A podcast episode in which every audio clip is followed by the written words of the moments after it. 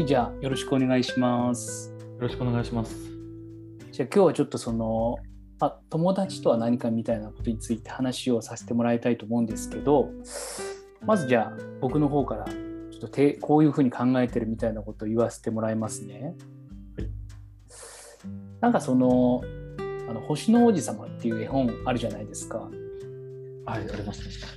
でそこでそのあの狐と王子様の話が出てくるんですけどそれで最初は全然友達じゃなかったけどなんかこう例えば12時に、えーこの場所で会おうって言って毎日毎日そう決めて会っていくうちになんか友達になっていくみたいな話があって僕も結構この話好きなんですけどあの結構そういうのって多いかなと思ってでこうやって新次さんともこの毎週月曜日でこう話させてもらってるじゃないですか。で最初ってもうこれ多分1年ぐらいやってますけど僕もなんかこう、あありがとうございますみたいな感じで話してくださってっていうのでやってましたけど毎週毎週会っていくうちにちょっとこう勝手にですけど僕自身でこうなんか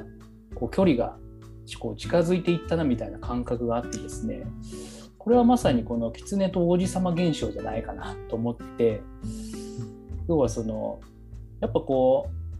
例えばこの学校とかの登下校って一緒の友達と帰るじゃないですけどやっぱこの生活にこうその人が入ってくることによってその人がなんか自分な自分の中で友達みたいな感じの位置づけになっていくのかなっていうのを最近思ったんですよね。うん、だからまあちょっとまとめるとそのまあ毎回会っていくうちに友達になっていく人が友達なんじゃないかっていう感じなんですよね。ああ、繰り返し会うことで友達になるってことですね。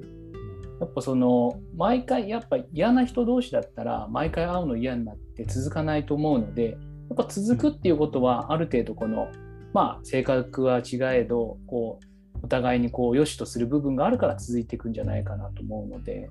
うん。うん、やっぱ続くっていうのは友達の条件な気がしますね。あ、続くね。うん。というところでじゃあ新次さんはどういうふうにお考えでしょう？あそうですね。私はですね、友達についてって考えたら、あんまりその、逆に島崎さんの言うような回数ではなくて、うん、なぜかというと、何回も会っても嫌な人は嫌なんで、友達にはならないから。ああなるほど。うん、で、えー私のでそこから私が思った友達は、まあ、自分が助けたいと思う人うん。で利害関係がない、まあ、はい言うなれば何かをギブしてその時にリターンを求めない人自分自身が。本心から、うん。それが友達なのかなっていう。気がします。あれ、えっと、その、そのリターンを求めないの前何でしたっけ？えー利害関係がない。あ、利害関係がないか。あーそのまあ、まあ結局、うん、要するに損得感情がないっていうことですね。うーん。なるほど。まあ、損してもいいし、うんまあ、逆に得してもだから何、うん、それを別に求めてるわけじゃないっていう。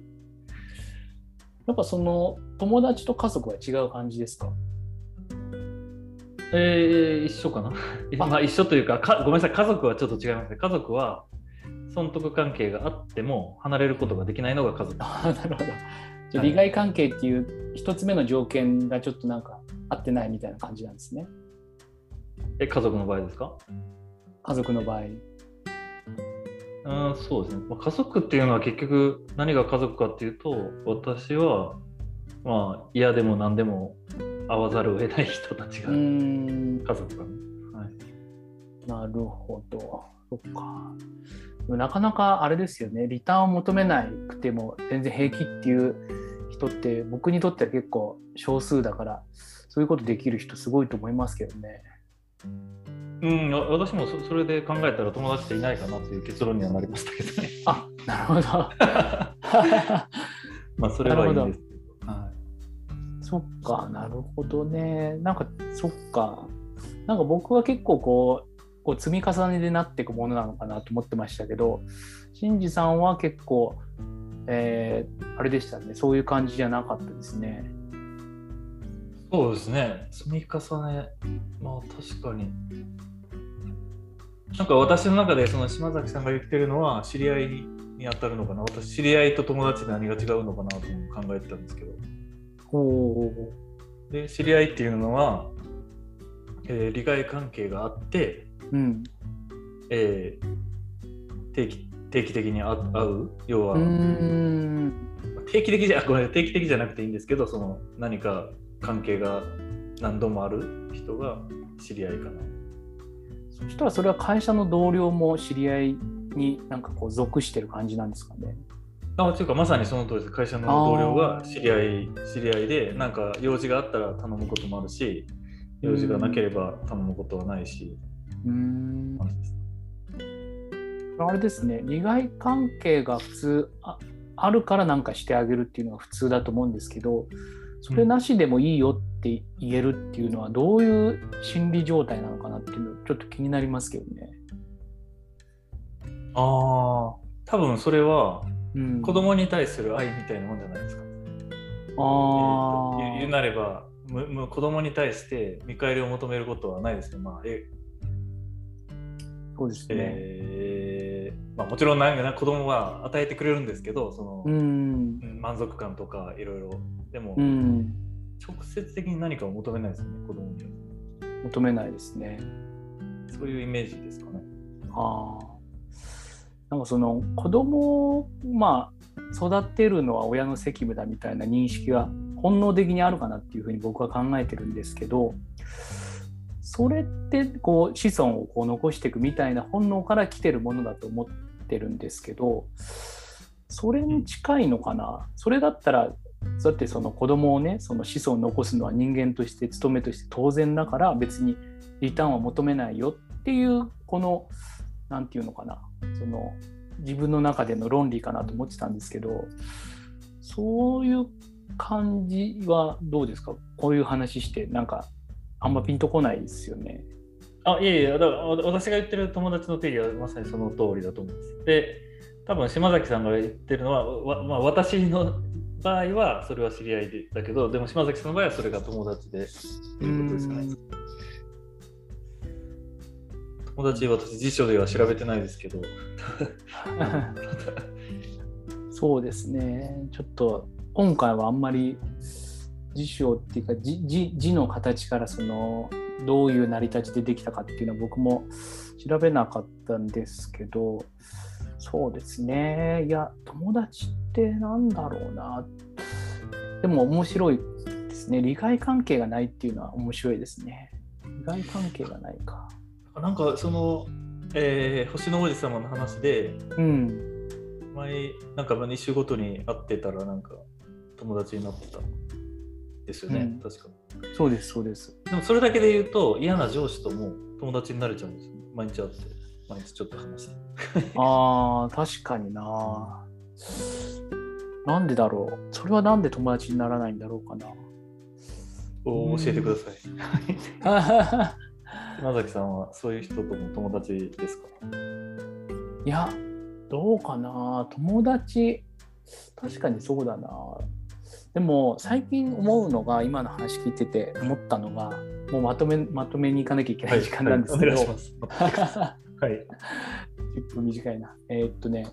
その、例えば会社で、その、例えばこのスキルを持った人とか、ファシリテーターが上手い人、プレゼンが上手い人、知識がある人とか、いろんなスキルを持った人たちが会社に存在してるじゃないですか。で、その会社として物事を進めていくためにはそのメンバーをうまく使ってマネジメントしていくっていうのがあるべき姿だと思うんですけど、はなんかそれって没個人没個人化してるんじゃないかなっていうふうにちょっと最近考えていて要はそのこの人は A というスキルを持ってる人この人は B スキルを持ってる人っていうのはちょっと寂しいかなと思っててそうじゃなくてこの人はもう生まれてからこの30とか40になるまでどういうこう人生を歩んできたかまるまる何兵衛さんっていう人なんだからその人の中の一部分が A スキルっていうだけでなんか A スキルだけ見るのはなんかすごいちょっともったいない気がするんですよね。うんうん、だからそのさっきのその嫌な人と仕事で毎回会っても友達にならないっていう話とだからその人その時はなんか自分とは、えー性格が合わない、えー C さんと毎回会わなきゃいけない嫌だなっていうことかもしれないけどその C さんっていう人をもうちょっとこう、えー大きな枠組みとして捉えるとあいいとこあるなとかこういうとこはいいとこあるなっていうので見えてたりするので友達じゃないけど全然好きじゃないっていう感好きじゃないっていう感じはしないんですよね僕の中で。なるほど。うん結構、た達観されてます。悟りです。はい。いえいえなのでちょっと友達っていうのはまああの僕からすればなんかこうその時間とともにできていくみたいな感じで陳次さんは1つ目が利害関係がないこと2つ目が、えーリターンを求めない人っていうことだったと思いますと。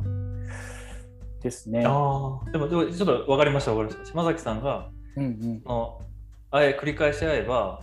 まあ、私が定義する嫌な人っていうのは、まあ、島崎さんはそういう人はあんまり少ない、少ないっていうか、だんだんいいとこも見えてくるっていう、うんうんなんかイメージかもしれないですね。